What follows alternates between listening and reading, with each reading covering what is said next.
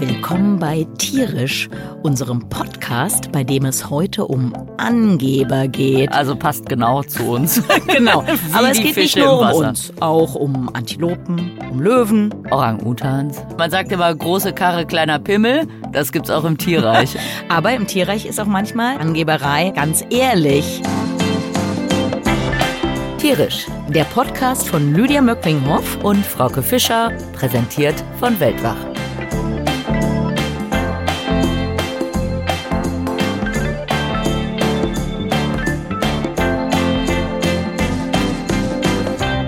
Mein Tiergeräusch des Tages muss ich heute selber vormachen. Ja, das ist eigentlich ein riesen Forschungsdefizit, denn man stellt dann manchmal fest, komisch, das äh, gibt es gar nicht irgendwo als MP3 oder so. Deswegen, Achtung, hier Ich kommt mein gespannt. Tiergeräusch. Sch, sch, sch, sch. Ja, also man muss jetzt ehrlich sagen, du hast Oh. es mir vorher schon verraten, du Depp. Weil du eben gesagt hast, äh, ich finde da kein Geräusch, ich kann das nur selbst machen. Dann habe ich gemeint, das ist doch super. Also von daher äh, weiß ich es eigentlich. Ich kann aber mal äh, zumindest erstmal so eine Finte machen. Tatsächlich kenne ich das Geräusch so ein bisschen. Äh, es klingt so ein bisschen wie von den Sumpfhirschen. Bei Ah, uns im? Pantanal, die pfeifen auch so komisch. Genau. Und das ist total die heiße Spur, denn es handelt sich tatsächlich um ein Huftier, es handelt sich um einen Paarhufer, es handelt sich um die männliche Koppantilope, K-O-B, wird die geschrieben, Koppantilope, über die ich in Westafrika in der Elfenbeinküste meine Doktorarbeit gemacht hat. Und deswegen trifft dieses sogenannte Forschungsdefizit ja mich selber, denn obwohl wir da das die ganze Zeit waren, Ameisen, der ist die Kopfantilope. Genau, und wir waren da und äh, aber eben zu einer Zeit habe ich meine Doktorarbeit gemacht, als es eben noch keine solchen digitalen Möglichkeiten gab, äh, solche Dinge aufzunehmen. Es gibt wohl irgendwo in irgendwo schlummern noch ein paar Aufnahmen von männlichen Kopfantilopen, den Pfiffen, aber ähm, Du ja hast auch nichts. echt ver- verschiedenste Forscher und so weiter Genau, ich habe ne? alle Bioakustiker angeschrieben, ich habe mir die großen Datenbanken, die es dazu gibt, angeguckt. Die Kopfantilope ist da leider, leider ein, ein blinder Fleck. Keine Mühen gescheut für das Tiergeräusch des Tages, aber ich finde, du hast es doch super, super nachgemacht. Genau, und Also, jetzt gibt's das dann ja digital. wir reden heute ja nicht über akustische Kommunikation, aber es genau. gibt sehr viele Geräusche, die man gar nicht kennt. Also der Puma pfeift ja auch so lustig. Heute geht's aber um Angeber. Oh. Genau. Und da bringst du tatsächlich deine Kopfantilope mit, diesen Genau. alter Angeber. Also du kannst ja erstmal beschreiben, was ist denn Ja. überhaupt die Kopfantilope für Genau, also erstmal muss man beschreiben, was ist die Kopfantilope also man und dann kann sich natürlich irgendwie das Bild von unserem Podcast angucken, da ist ja eine ja, drauf. aber ein Jungtier sozusagen. Ja. Also die Kopfantilope ist eine Antilope, die für die meisten Leute wahrscheinlich einem Impala sehr, sehr ähnlich sieht, aber das äh, Gehörn, das nur die Männchen haben, wie bei den allermeisten Weil Antilopenarten. natürlich weiß auch jeder, wie ein Impala aussieht. ja, aber das hat man schon mal gesehen haben, wenn man so einen Serengeti-Film guckt oder so, Ja. dann sind das immer Impalas, diese so ein bisschen rotbraunen Antilopen mit so geschwungenen Hörnern und da habe ich in Westafrika eben die Kopfantilope untersucht, ein natürlich wunderhübsches Tier und ein Tier, ja, bei dem wir äh, das Thema Angeberei ähm, vielleicht mal ganz gut einführen können. Denn ähm, wie bei allen Säugetieren oder ja fast sogar bei allen Tieren sind die Weibchen ja immer der limitierende Faktor. Also und gerade bei Säugetieren, die ja sehr, sehr wenig Jungtiere bekommen, wo das Weibchen im Verhältnis zur Lebenszeit sehr lange trächtig oder schwanger ist, ist logisch, dass das Weibchen sehr genau gucken sollte, mit wem sie sich paart. Also wenn ein Weibchen mal einen Fehltritt im Sinne eines schlechten Männchens getan hat, dann ist es für sie ein signifikanter Nachteil, wenn man sich ihre Lebensreproduktion anguckt. Genau, wir haben nur ein Ei. Genau, also für das Männchen ist egal, wenn der mal ein Weibchen begattet hat, was äh, eben Quatsch dann, ja, was irgendwie so einen kläglichen Nachwuchs da produziert, ist egal, genau. Das bedeutet aber, dass wir von etwas dann sprechen, was man sexuelle Selektion nennt. Also die meisten Männchen müssen irgendwie versuchen, irgendwie Weibchen auf ihre Seite zu bekommen. Und das kann man natürlich beschreiben als Angeberei. Oder sagen wir mal, es gibt nämlich zwei Möglichkeiten und tatsächlich gibt's bei Kopfantilopen beides, nämlich zum einen eine Möglichkeit wäre ja, dass man einfach Ressourcen verteidigt. Man hat also ein, ein Territorium und das ist für die Weibchen interessant und da kann man dann davon ausgehen, dass der größte und stärkste, also der tollste, auch das beste Territorium Genau. hat. Und Mit bei den Antil besten Futtermöglichkeiten Genau, und genau. so und Wasser und alles. Das gibt es auch bei Kopfantilopen und das war tatsächlich auch der Fall, als ich meine Doktorarbeit gemacht habe, haben die so Ressourcenterritorien verteidigt. Aber Ältere Studien in demselben Gebiet, im Komoe-Nationalpark in der Elfenbeinküste, hatten ein anderes ja, Reproduktionssystem beschrieben, nämlich das sogenannte LEC-System. Also L-E-K wird es Genau, geschrieben. also hat nichts mit Lecken zu Nee, tun. nee, kommt aus dem Schwedischen, glaube ich, steht für, für Freundschaft oder Partnerschaft irgendwie. Und dieses System ist ganz anders. Und zwar, ähm, das gibt's bei vielen, oder nicht bei vielen, aber bei einigen Vögeln und Säugetieren. Die Männchen treffen sich alle an einem Ort, einem sogenannten Leck. Und äh, die Weibchen haben also die große Auswahl. Die gucken, also die Männchen bieten nichts an, außer ihre ihre ja Schönheit oder Kräftigkeit oder was auch immer und die Weibchen Mhm. So, so ein bisschen wie bei den Menschen, äh, Teenie-Menschen der Autoscooter sozusagen. Ja. Dann bieten die Männchen auch nichts an, außer ihre Schönheit und ihre Fahrkünste. genau. Naja, genau. Also auf jeden Fall bei diesen Lecks ist es so, dass die sich eben an einem Ort treffen und dann kommen die Weibchen dahin und gucken sich da die Männchen an. Da ist es so, dass die tollsten Männchen irgendwie in der Mitte stehen oder was weiß ich. Also die größten Angeber haben den besten Platz. Eigentlich ist so ein bisschen wie, Ei- wie vor der Eisdiele vielleicht. Alle Jungs sind da mit ihrem Mofa und ähm, genau. Und so ist das bei, bei diesen Lecks. Und das Interessante, Was machen die dann? die Weibchen Die stehen nur die rum? stehen nur rum und äh, Wirklich? geben also halt an. nicht mal mehr irgendwie. Ja, aber wie sieht denn das Angeben Naja, aus? angeben sieht aus, dass man halt so aufgeplustert dasteht und mal ab und zu mit dem Kopf wackelt und aussieht. zeigt, was man für ein größeres, Okay, großes also, Gehirn also hat. die und kämpfen nicht Nein, oder nein. so, sondern die stehen nur rum. Nee, genau. Eigentlich stehen die nur rum und machen halt beknackt. voll den Dicken. Jetzt äh, natürlich, um in die Mitte zu kommen, da wo das tollste Leck ist, der beste Platz, Mhm. muss man an den anderen Männchen vorbei. Das heißt also, da gibt's dann schon Gerangel und Mhm. Ge Gemache.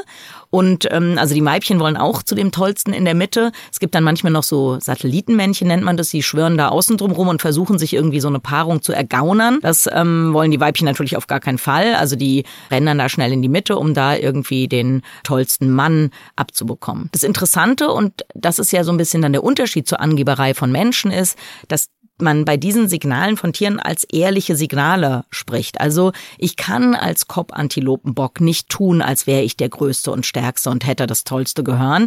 Ich kann aber natürlich als muckeliger kleiner Bub mir das dicke Auto vom Papa leihen oder das Mofa vom Cousin oder so. Das heißt, äh, die Signale, die wir Menschen nutzen, um anzugeben, die bezeichnet man in der Biologie tatsächlich als unehrliche, Unehrliche Signale, Signale, weil genau. man die eben, also ich kann mir den super dicken, fetten Ferrari halt auch mal mieten für einen Tag Mhm. und so bei einer Frau den Eindruck erwecken, dass ich hier voll der, voll der erfolgreiche Typ bin. Und ich kann mir aber nicht als Antilope mal einen Tag die Hörner vom tollsten leihen. Unehrliche Signale gibt's aber auch sonst Mhm. im Tierreich. Zum Beispiel Brüllaffen, äh, der dickste, der mit dem dicksten Hals hat die kleinsten Hoden. Ne? Ist tatsächlich so. Okay. Äh, eben, das sagt ja eigentlich, wenn man jetzt eine dicke Karre hat, Mhm. sagt ja eigentlich nicht so wirklich was über die Qualitäten als äh, Nee. Vater zum Genau, Beispiel das, aus. genau, ne? das tatsächlich überhaupt nicht. Aber da könnte man natürlich denken, okay, bei uns hat sich das so ein bisschen verschoben. Wir in, vielleicht gerade in so einer Industriegesellschaft denken oder ja, Genau, andere Sachen sind interessant. Ja, Der, genau, ne, der hat schafft der, Geld ran. Genau, Genau. schafft er ordentlich Kohle ran und was weiß ich. Genau, ist dann aber vielleicht auch so ein bisschen, ich muss an die Kohlmeisen in Lettland denken. Also, Da ist es im Prinzip wie Mhm. Bei beim Thema uns Kohle mit den sind. dicken Autos, wo Ja. wir schon beim Thema Kohle sind, genau. Ja. Also da ist es äh, total fancy, so einen schwarzen, dicken schwarzen Ja. Mhm. Streifen auf dem Bauch zu haben. Das ist attraktiv für die Weibchen. Mhm. Und das äh, aber nur in Zeiten, die nicht stressig sind. Also wenn Okay. alles gut läuft, dann suchen sich die Weibchen da eben die okay. schicksten Männchen aus. Tatsächlich hat man aber dann in Extremsituationen, Mhm. also dann gab es einen sehr, sehr kalten Winter in Lettland und da hat man eben gesehen, dass da dann überhaupt kein Vorteil entstand. Mhm. Im Gegenteil, tatsächlich haben die eher nicht äh, dominanten und nicht toll aussehenden Männchen Mhm. da besser performt als Väter und haben mehr Jungtiere Und, durchgebracht. ja, genau, wollte ich gerade fragen. Also die beteiligen sich ja sicher an der Aufzucht der Jungen. Haben dann die weniger fancy Männchen das besser gemacht oder mindestens genauso gut? Genau, also, die haben das besser gemacht. Ähm, man verbraucht ja für so Statussymbole, also ein Federstreifen ist jetzt was anderes, aber man verbraucht ja viel Energie. Also Ja. wenn wir jetzt wieder zum dicken Auto gehen, äh, natürlich muss man viel Energie verbrauchen, um dieses Auto zahlen zu ja, können. Genau, wenn man es denn bezahlt ne? hat und nicht geliehen. Genau, genau richtig, wenn man es genau. bezahlt hat und mhm. nicht geliehen. Das heißt, es verbraucht viel Energie. Das ist ja. im Tierreich auch so. Also genau. es gibt ja auch Färbungen, die attraktiv mhm. sind, die ja. aber dann auch gefährlich sind. Vielleicht in sicheren Zeiten kann das eben von Vorteil sein oder dann kann man sich den Luxus leisten. Und in mhm. Extremsituationen wird es dann eher schwieriger. Genau. Grundsätzlich aber vielleicht nochmal zum Unterschied von diesen ehrlichen und unehrlichen Signalen. Also man kann natürlich auch im Tierreich irgendwas machen, was schick aussieht, was aber eben eigentlich keinen Hinweis gibt auf die Qualität als äh, Vater oder Männchen. Und da mhm. ist natürlich der ein großer Unterschied ist, äh, wie geht es denn weiter, wenn das Weibchen mal ihr Junges bekommen hat? Mhm. Also wenn in dem Moment, wo man Arten sich anguckt, wo die Männchen sich beteiligen an der Aufzucht der Jungen, ist natürlich die Qualität als Vater super wichtig, während der Vater wenn der in, bei Arten, wo der eigentlich nur der Natürlich. Samenspender ist, ist eigentlich egal. Genau. Also und bei und Antilopen dann nimmt man lieber so ein fancy Tier, ja. äh, also ein fancy Männchen, mhm. weil dann hat auch der Nachwuchs eine größere Wahrscheinlichkeit, sich fortzupflanzen. Ein fancy Männchen zu werden. Fancy genau. Männchen zu werden. Genau. Das ist übrigens wiederum super interessant, weil man äh, bei manchen äh, Huftieren auch weiß, die, dass sich die ähm, Präferenz irgendwann mal so ein bisschen verschiebt. Zum Beispiel auch bei Rothirschen oder so, also bei, bei Rotwild, wenn das sehr fitte und sehr kräftige und junge Weibchen sind, dann kriegen die tatsächlich auch mehr Söhne. Also dann ist es sozusagen wichtig, dass man so einen Angeber hatte, mhm. während ältere Weibchen eher in, also eher Weibchen, weibliche Jungtiere bekommen. Und dann ähm, spielt die Fansigkeit vom ähm, Vater nicht so eine, nicht so eine äh, ganz große Rolle. Ach ja, genau. witzig. Ja, ja, genau. Genau, also bei der Kopfantilope ist es eben auch so, die Männchen beteiligen sich ja überhaupt gar nicht an der Jungenaufzucht. Das bedeutet, auch da das ist nicht so äh, gut erforscht, aber auch da könnte man davon ausgehen, dass unterschiedliche Weibchen vielleicht an unterschiedlicher Fansigkeit von Männchen interessiert sind, je mhm. nachdem, in welchem körperlichen Zustand sie sich selber befinden und je nachdem, wie alt sie sind. Jetzt hattest du aber vorhin erzählt, als du es erforscht hast, mhm. gab es diese Lecks nicht. Genau. Wie kommt es denn dazu? Das kann tatsächlich leider durch eine ganz dramatische Überjagung. Also die Tiere wurden immer seltener und man hat vor allen Dingen die Männchen gejagt. Die sind ja für Menschen attraktiv, weil die ja mehr, also sozusagen pro Schuss bekommt man mehr Fleisch. Und die Männchen sind auch exponierter, weil die eben zum Beispiel auf diesen Lecks stehen, wo die dann überhaupt nicht mehr aufpassen. Das heißt, sie sind sehr, sehr leicht zu jagen für Menschen. Und das Ergebnis war nicht nur, dass die Tiere sehr selten, also relativ selten geworden waren, schon als ich ähm, angefangen habe, meine Doktorarbeit zu machen. Wann sondern war das? Das war äh, 1993 habe ich okay. angefangen. Mhm. Also diese älteren Studien waren aus den 70er Jahren, kann man vielleicht auch nochmal sagen. Mhm. Zu der Zeit, in den 70er Jahren, äh, schätzte man den Bestand dieser Kopfantilopen in dem Nationalpark auf über 100 100.000 Tiere. Als ich angefangen habe, weiß ich jetzt gar nicht mehr auswendig, waren es vielleicht noch 20.000 und am Ende meiner Doktorarbeit, und es lag nicht an meiner Doktorarbeit, waren es gerade mal noch mal 4.000 oder so. Krass. Also ganz dramatisch haben die abgenommen. Und man glaubt, wenn man, also wenn man sehr wenige Männchen nur noch hat, dann ist es für die Männchen, dann kann sozusagen jedes Männchen ein Territorium verteidigen. Und das machen die dann auch. Also die haben wahrscheinlich einfach nur, weil sie so wenig waren, dieses Leck-System aufgegeben und angefangen, ganz normale Ressourcenterritorien zu verteidigen. Ja, weil es wahrscheinlich auch viel Energie gekostet hätte, zu diesen Lecks dann zusammenzukommen, wenn ja, man so genau, weit genau. verteilt ist. Es waren so wenig Männchen am Ende, dass sowieso jeder ein Territorium bekommen hat. Also ich habe ganz selten mal Kämpfe gesehen. Normalerweise würde man denken, dass so ein territoriales Männchen irgendwann zu schwach ist, um sein Territorium zu verteidigen und dann ist in den meisten Fällen, dass ein starkes Männchen dieses Territorium übernimmt. Und in meiner Doktorarbeit konnte ich zeigen, dass der Grund, ähm, ein Territorium zu verlieren, eigentlich immer nur der Tod des Tieres war. Also entweder durch Wilderei oder weil er eben mhm. natürlichen Todes gestorben war oder von einem Raubtier gerissen mhm. wurde. Also es gab keine Männchen, die ihr Territorium verloren haben. Ja.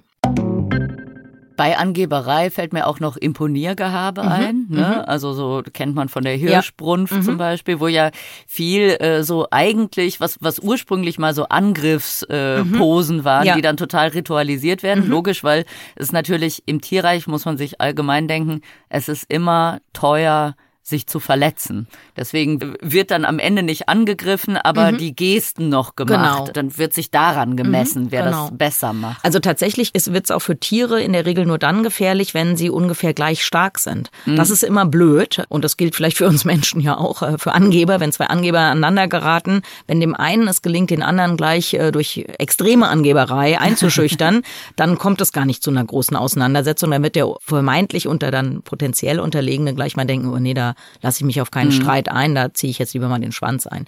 Und ähm, wenn ich mal Kämpfe gesehen habe, also in meiner Zeit in Afrika echt nur, glaube ich, zwei oder drei bei Kopfantilopen, dann waren die äh, auch wirklich, also einmal sehr, sehr massiv habe ich das gesehen. Und das war eben dann so ein Fall, wo die ungefähr gleich stark waren. Mhm. Und dann zieht sich so ein Kampf auch hin, dann kommt es zu Verletzungen und was genau. weiß ich, genau. Und dann kannst du ja potenziell auch mhm. äh, sterben. Ne? Ja. Bei den Hirschen, äh, da wird sich ja auch viel von der Seite gezeigt, mhm. ne? Ja. dass man eben natürlich auch sieht, wie groß das mhm. Tier ist. Ja. Und jetzt äh, kann ich dann A nochmal mit dem Ameisenbären kommen. Oh, das muss ja in jeder Folge irgendwie mal der Ameisenbär. ja. Der macht das ja tatsächlich, also so eine Ameisenbär, ja, so eine Paarung hat noch nie jemand so wirklich gesehen, okay. wie, wie das angebahnt wird, weil mhm. das machen die im Wald und im Wald kann man sich auch nicht anpirschen. Da knackt es und so und es Seit wann muss man sich eigentlich beim Ameisenbär anpirschen? Das ja, ist mir neu. Der kriegt nicht viel mit, aber ja. im Wald, wenn es mhm. dann so knackt, das ja. kriegt er doch mit. Das mhm. heißt, es wurde tatsächlich noch nie in freier Wildbahn vor allem so die Anbahnung. Also okay. Also es wurde dann manchmal, mhm. wenn die mittendrin waren in der mhm. Paarung, da wird es nämlich mhm. auch laut, dann brüllen mhm. die auch. Aber äh, die Anbahnung wurde noch nie gesehen. Das heißt, man weiß nicht genau, ob es da Gesten gibt ja. oder so. Mhm. Ähm,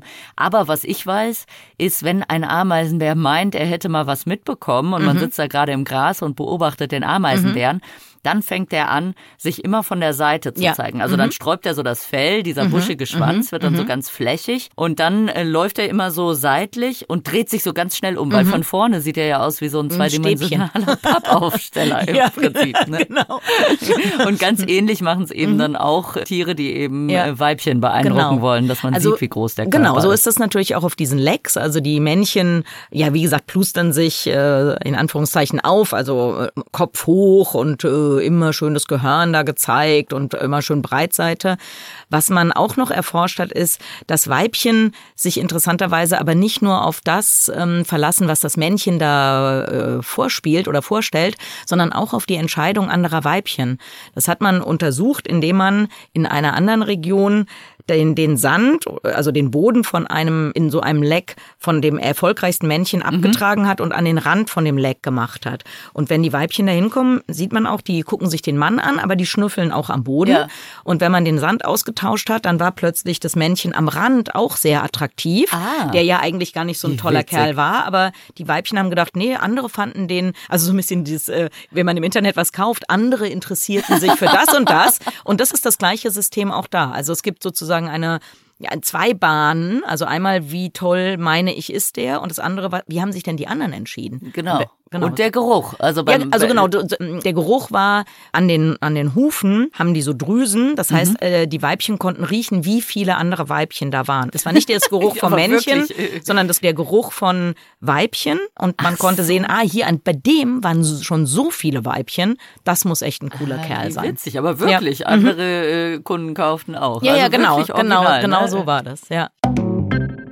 Mir fallen noch zwei Sachen aus dem äh, Pantanal ein. Ja. Also zum einen ähm, die Hirsche im Pantanal, die machen dann auch teilweise, wenn die sich so bedroht fühlen. Mhm. Also Tiere fangen ja auch manchmal an zu geben, wenn sie sich bedroht fühlen, ja. um eben mhm. dann äh, zu zeigen, nein, nein, nein, mhm. nein, du, du ja, genau, brauchst dich gar nicht erst trauen. Und ja. äh, die Hirsche fangen dann so an, so total lustig zu laufen und ziehen dann halt ihre oh, ja. Knie so ganz mhm. hoch und marschieren dann mhm. so.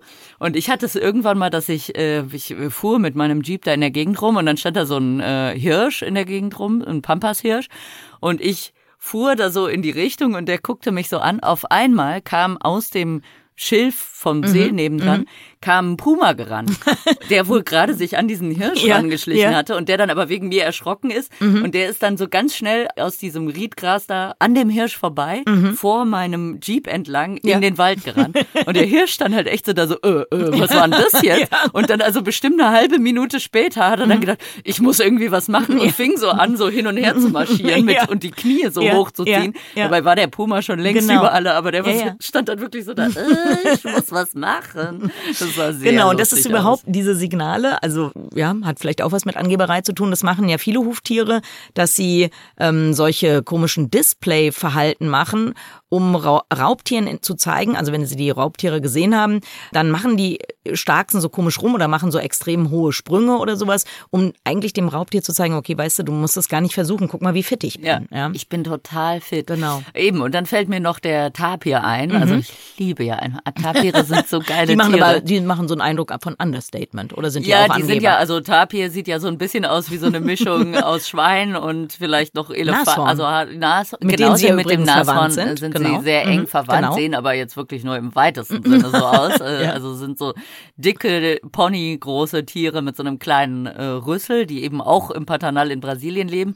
Und wenn ich da im Wald rumlaufe, passiert es mir manchmal, dass ich ein Tier aufscheuche. Mhm äh, hinter einem Gebüsch. Man mhm. sieht es dann nicht. Man hört nur brrrt, irgendwie mhm. irgendwas ja. springt auf. Ist natürlich immer ein dummer Moment, weil man sich so denkt, hm, Jaguar was ist da jetzt gerade? Jaguar, Eidechse. Schwein, Schweine sind auch echt ja. ein bisschen mhm. gefährlich. So, mhm. was war das jetzt? Und manchmal ist es dann so, dann gibt es so eine lange Pause irgendwie. Ich, ich stehe, das Tier steht. Und wenn es dann anfängt, dum, dum, dum, dum, dum zu machen, dann kann ich erleichtert sein. Dann ist nämlich ein Tapir. Mhm. Weil Tapire haben so als Angeberei, wenn sie sich bedroht fühlen, dann stampfen sie so mhm. ganz fest mit ihren ja. äh, Füßen auf den Boden, also mit ja. ihren Hufen, was mhm. ich total süß finde. Irgendwie so, Achtung, ich bin groß wie ein Haus, ich bin genau. riesig, hör mal, hör mal, hör mal. Bum, bum, bum, bum, bum, bum. Das Rumpelstilzchen genau. Verhalten. Und danach rennt der Tapir aber immer in völliger mhm. Panik durch den Wald, mhm. immer in die Richtung, in der ich auch gehe. Das heißt, wir erschrecken uns dann immer ja. in alternierender Reihenfolge. Folge furchtbar. Ich komme nochmal zurück nach äh, Afrika. Also ich habe schon dieses dramatische Wildereiproblem angesprochen. Deswegen gab es leider kaum noch Löwen in dem Gebiet, in, in dem mhm. ich gearbeitet habe. In erster Linie waren Leoparden die ähm, Feinde von den äh, Kopfantilopen und leider eben der Mensch. Aber ich will noch mal was zu Löwen sagen, trotz allem, weil Löwen natürlich irgendwie das Paradebeispiel sind Klar. für dieses Angeberphänomen vielleicht. Und zwar wegen ihrer Mähne. Also erstmal darüber denkt man vielleicht gar nicht nach, aber die sind ja Katzen und die sind die einzige Katze, die so einen Sexualdimorphismus hat. Also wo man schon von weitem Stimmt. sieht, ist ein Männchen, ist ein Weibchen. Das ähm, haben Katzen normalerweise nicht. Also die Antilopen, die Kopfantilopen haben es auch. Männchen mhm. haben äh, äh, Hörner, Weibchen mhm. eben nicht. Bei den Hirschen ja auch. Männchen haben Geweih, Weibchen haben es nicht. Und bei Katzen normalerweise gibt's, also natürlich, wenn man sich da eingeguckt hat, kann man es erkennen. Du wirst sehen, Jaguar ist eher ein Männchen bei mhm. dem Kopf oder beim Leopard kann man das schon auch sehen. Aber, aber eben nicht, aber eben nicht so wie so. mit Mähne und keine ja. Mähne. Lustigerweise hat schon Linné, also der auf dessen ähm, ja, Initiative ja diese binäre Benennung von Tieren und Pflanzen stattfindet. Also wir haben ja mal Gatten, Gattungsname und Artname. Man weiß von dem Linné, dass der überhaupt nichts über Löwen wusste. Der wusste aber, dass es die gibt. Und äh, der also hat, der lebte in Schweden. So, ja, genau, so ein ne? schwedischer Schwede, Naturforscher. Der sich hingesetzt hat und einfach mal überlegt hat, wie benennen wir jetzt eigentlich die ganzen Tiere, hat dieses lateinische, genau, die dieses, lateinischen genau. Bezeichnungen. Also der Mensch, so. Homo sapiens, genau, äh, das heißt, was weiß ich, äh, andere ausgestorbene Urmenschen, Homo erectus mhm, oder so, genau. die sind dann eben auch Menschen. Und dann, genau, so hat er sich das alles überlegt. Also das heißt, diese Namen sollten nicht einfach Namen sein, sondern eben auch die Verwandtschaft zeigen. Also deswegen, wenn wir die Gattung Panthera angucken, da ist dann der Panthera Unker, der Jaguar, der Panthera pardus, der Leopard, ähm, der Panthera leo, der Löwe, mhm. der Panthera tigris, der Tiger. Mhm. Und da die alle der Gattung Panthera angehören, wissen wir, ah, die sind also enger verwandt als ein Pferd und ein ja. Tiger zum Beispiel. Genau, und der Linné, der hat also schon im ähm, 18. Jahrhundert hat er das gemacht und der hat damals schon gesagt, ja, warum haben wohl Löwen eine Mähne? Also der, der kannte Löwen kaum, aber das hat den schon umgetrieben und lustigerweise ist das eine Forschungsfrage, die auch heute noch Wissenschaftler und Wissenschaftlerinnen umtreibt. Also bis heute diskutiert man darüber, ja, warum haben die denn jetzt eigentlich eine, was, was bringt das eigentlich? Mhm. Der Linné hatte gedacht, das haben die sicher, wenn die sich bekämpfen, als Schutz für ihren Hals und. Wie so eine Halskrause. Genau. Wie, bei, wie beim Haarfrosch. genau. Also das ist, glaubt man heute eher nicht. Also wenn die kämpfen, dann hauen die sich eher auf die Nase und was weiß ich. Und auch von der Mähne werden gar nicht unbedingt so die besonders empfindlichen Körperteile geschützt und so. Und ähm, man glaubt eher heute, dass die Mähne auch ebenso ein Signal ist. Und zwar einmal von Männchen an andere Männchen und an Männchen von Männchen an Weibchen. Und äh, bei Löwen gibt es sozusagen vier Möglichkeiten, wie, wie, wie Mähnen unterschieden werden könnten. Also einmal die Länge, hat einer eine mhm. lange oder eine kurze Mähne und dann die Farbe, hat er eine helle oder eine dunkle Mähne. Genau, aber eigentlich ist es denn dann ein unehrliches Signal? Weil eigentlich mhm. sagt ja so Komm eine Mähne dazu. jetzt nicht so wirklich ah, was. Äh, genau, denkt doch? man. Da, ah. Genau, kommen wir ah, mal dazu. So. Also wenn wir uns mal die Kommunikation von Männchen untereinander angucken, dann weiß man, Männchen haben den größten Respekt vor anderen Männchen, wenn die eine dunkle Mähne haben und sie haben einen mega Respekt, wenn die eine lange Mähne haben. Das heißt, wenn man andere Männchen beeindrucken will und zum Beispiel Kämpfe mit denen vermeiden will, dann ist es super, wenn man eine dunkle, langhaarige Mähne hat. Mhm. Und das, ja, kommt nicht von ungefähr. Also tatsächlich sind diese Männchen, die diese langen äh, oder dunklen Mähnen haben, die erholen sich interessanterweise leichter von Verletzungen. Ihre Jungtiere überleben länger. Sie selber leben länger. Also es ist wirklich ein Zeichen von von Fitness. Ja, aber interessant, weil man sollte ja auch meinen, dass so eine lange Mähne auch ein Nachteil sein kann. Also ha, ich weiß zum Beispiel, im Dortmunder mhm. Zoo ist mal ein Löwe ins Wasser gefallen mhm. und fast ertrunken, weil sich die Mähne dann so vollgesogen hat. Genau, also oh, ganz kurz erst vielleicht nochmal zu den, zu den Weibchen. Also die Weibchen finden auch ähm, dunkle Mähnen super. Die Länge ist für Weibchen nicht so interessant. Also das mhm. heißt, man könnte aus diesen Experimenten, die man übrigens mit riesigen Stofftierlöwen gemacht hat, also lebensgroße Stofftierlöwen. Und dann, und dann geguckt, genau, äh, auf man, was fährt das Weibchen Genau, also man hat hat geguckt, genau, wie reagieren Männchen, wenn die diese unterschiedlichen sehen, wie reagieren die Weibchen da drauf, ähm, etc. Und die, für die Weibchen ist also auch dunkle Mähne ist super, lange Haare spielt nicht so eine Rolle. Jetzt stellt sich ja die Frage, ist das ein ehrliches oder ein unehrliches Signal? Also es ist wohl ein ehrliches Signal, weil, wie gesagt, die mhm. Jungtiere leben länger, die Tiere leben selber länger, die, die Männchen mit der dunkelsten Mähne kann man zum Beispiel auch zeigen, wenn man Rufe von weiblichen Löwen abspielt und ähm, Lö männliche Löwen sind bilden auch manchmal so Gruppen, dann ist es immer der Mann mit der dunkelsten Mähne und der längsten Mähne, der als erster an diesem vermeintlichen Weibchen dran ist, also als erster mhm. an dem Busch ist, wo das Weibchen mhm. vermeintlich rausgebrüllt also der hat. Den Vortritt sozusagen. Genau, und der hat auch dann den Vortritt bei der Paarung. Also der ist dann auch der, der sich ähm, am ersten und am häufigsten mit dem Weibchen paaren wird. Mhm. Ja, jetzt hast du Nachteile angesprochen und tatsächlich gibt's da große Nachteile und die liegen in erster Linie mit, haben die mit der Thermoregulation zu tun. Mhm. Denn man hat ja leider jetzt dann diese, immer diese schwarze Pelzmütze auf. Ja, immer so also immer so einen warmen Schal um, ja. genau. Und das kann man auch zeigen, wenn man so Bilder macht, also so Thermobilder von, von Löwen, dann ist der ganze Löwe so mehr oder weniger wohl temperiert, aber sein Hals äh, super heiß, ja. Der ist eigentlich ein Nachteil. Das ist ein so großer Nachteil, dass man sogar zeigen kann, dass äh, diese Löwen zum Beispiel weniger Spermien produzieren. Mhm. Also eigentlich haben sie, also es kostet sie wahnsinnig viel, diese riesige Mähne zu machen. Genau, also wie beim Brüllaffen Ge auch. Ne? Genau. Der steckt so viel Energie mhm. in seinen mhm. Gesang das äh, für die Hoden jetzt nicht mehr so irre viel Genau, Platz aber es macht also, nichts, weil eben ja. die so auch gleichzeitig so attraktiv für Weibchen ja. sind, dass sie trotzdem als erste und häufigste zur Paarung ja. zum Beispiel kommen. Und was ich ganz lustig finde, also ich, ich habe ja eben nicht nur in Westafrika gearbeitet, wo ich leider in zehn Jahren nur zweimal einen Löwen gesehen habe, sondern auch mal eben in der Serengeti in Tansania, wo ich zum Glück jeden Tag Löwen gesehen habe. Mhm. Und was auffällt, ist, dass so dicke, fette Löwenmänner gerne so bresig auf dem Rücken äh, liegen. Und zum einen, das konnte man auch manchmal sehen, hat das damit zu tun, dass die oft so vollgefressen sind, dass die echt ein Problem haben, auf ihrem runden Kugelbauch zu liegen. Aber zum anderen ist besonders die Haut am Bauch eben sehr, sehr dünn. Mhm. Und das bedeutet, dass dieses auf dem Rücken liegen tatsächlich äh, hilft, die Körpertemperatur, also diese Wärme, diese überschüssige Wärme abzugeben. Mhm. Das heißt, ja, diese Herausforderung, diese riesige Mähne zu haben, der begegnen männliche Löwen durch verschiedene verschiedene Verhaltensanpassungen. Also einmal den ganzen Tag schlafen, also 20 Stunden schön im Schatten liegen, hauptsächlich nachtaktiv dann sein, wenn man zum Beispiel auf die Jagd geht und dieses Liegen auf dem Rücken.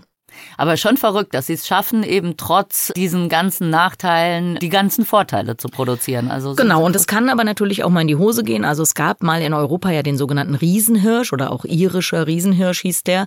Der hatte ein riesen Geweih. Und äh, da ist es, glaube ich, auch immer noch, also es gab auf jeden Fall eine Theorie, dass ein Grund, warum der ausgestorben sein könnte, ist, dass der, man nennt das so eine Runaway Evolution, also so eine, sozusagen, dass das immer weiter übertrieben wurde und dass der irgendwann ein so riesen Geweih hatte, mhm. dass es ihm eigentlich nur noch Nachteile gebracht okay, hat. Das kann sein, bei den Löwen wird's immer länger und immer dunkler und ja, senkt sich die leider gibt's ja auch nicht mehr so viele Löwen. Ja, also genau, genau, die Löwen mit der größten Mähne, die gab's tatsächlich früher mal, ähm, also das ah. war der Atlaslöwe, so in Nordafrika, die gibt's ja schon gar nicht. Also gibt's einen Zoo so noch so, oder so Rückzüchtung, genau. Und die hatten auch tatsächlich die riesigste Mähne. Die hatten auch so eine Mähne am Bauch. Also wenn man so einen Berberlöwen Im Zoo gibt's halt noch so vereinzelte oder welche, die zumindest denen ähnlich sehen.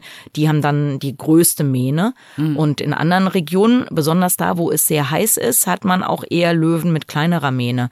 Mhm. Interessanterweise letzte Mähneninformation ist es auch so, dass ähm, ein Löwe Sie einen Schnaps jedes Mal, wenn das Wort Mähne fällt. genau. Also es ist auch so, dass die jetzt könnte man ja denken, naja, je älter der Löwe wird, dann wird die immer länger und immer schwärzer, aber so ist das nicht, sondern wenn zum Beispiel ein Löwe ähm, sich verletzt oder wenn es dem mal schlecht geht, dann wird dessen Mähne auch kann die kleiner werden und später wieder größer oder wieder Verrückt. heller und dann wieder dunkler. Also das hat eine stärkere Variation als unsere Haarfarbe also zum Beispiel. Also ist dann quasi hormonell wahrscheinlich steuert, genau. ne? Mhm. ob die dann ja. wächst oder nicht. Mhm. Verrückt. Ja, Angeber. Mir fällt noch ein Schwank aus, aus dem Feld ein, äh, der so überhaupt nichts mit dem Thema zu tun mhm. hat, aber ich musste bei den Stofflöwen, die den, den dann da mhm. hingestellt haben, mhm. dran denken. Da hatten wir mal Wasserschweinforscher da mhm. äh, und die kamen aus einem Gebiet, wo erst Wasserschweine wieder ausgewildert wurden. Also das war komplett leergeräumt, das mhm. Gebiet, und es soll jetzt renaturiert werden. Es wurden Wasserschweine ausgewildert. Jetzt soll der Jaguar ausgewildert mhm. werden. Und dann wollten die eben probieren, wie reagieren denn Wasserschweine, also ob ihre Wasserschweine auf den Jaguar reagieren, ja. wie Wasserschweine auf den Jaguar reagieren, die eben in einem Umfeld aufgewachsen sind, in ja. dem es der Jaguar gibt. Dafür hatten die dann so Pappaufsteller, mhm. Jaguare, und haben die dann bei uns äh, im Feld verteilt und mit dem Effekt, also den äh, Wasserschweinen war dieser Pappaufsteller Jaguar halt scheißegal. Die ja. haben sich halt gedacht, so, äh, was ist das Pappaufsteller jetzt? haben die wahrscheinlich gedacht. Aber leider sind wir halt die ganze Zeit drauf reingefallen. ja. Also man kam dann immer so um die Ecke gefahren und so, ja, ah, nee, Pappaufsteller. Äh, es ist äh, mal wieder so ein Pappaufsteller. Ja, genau. Also wir sind schön drauf reingefallen. Aha. Die Wasserschweine können das aber unterscheiden. Deswegen ist ja lustig, dass die Löwen halt ja, ja. auf so schäbige genau, also, äh, Stofflöwen Genau, also der, da hat man, glaube ich, dann auch immer mal so ein bisschen Löwengeräusch und Löwengebrüll und so mal dazu gemacht oder so. Und dann ist es häufig sozusagen auf Distanz reagieren die halt auf diese, ja, wie das aussieht. Mhm. Ähm, genau. Ich ja, sag wunderbar. auch noch ganz kurz was, allerletzte nochmal kurz Ersatz zur Angeberei. Also weil natürlich das Feldforscher... Howard Carpendale genau, des äh, Podcasts hier. Hello again.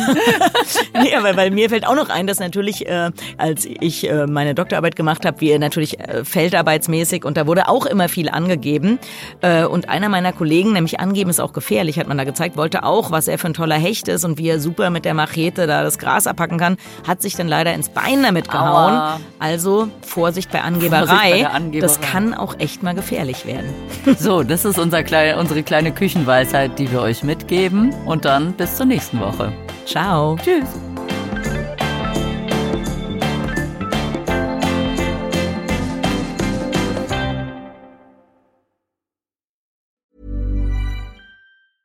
Mom deserves the best, and there's no better place to shop for Mother's Day than Whole Foods Market. They're your destination for unbeatable savings, from premium gifts to show-stopping flowers and irresistible desserts. Start by saving 33% with Prime on all body care and candles. Then get a 15-stem bunch of tulips for just $9.99 each with Prime. Round out Mom's menu with festive rosé, irresistible berry chantilly cake, and more special treats. Come celebrate Mother's Day at Whole Foods Market.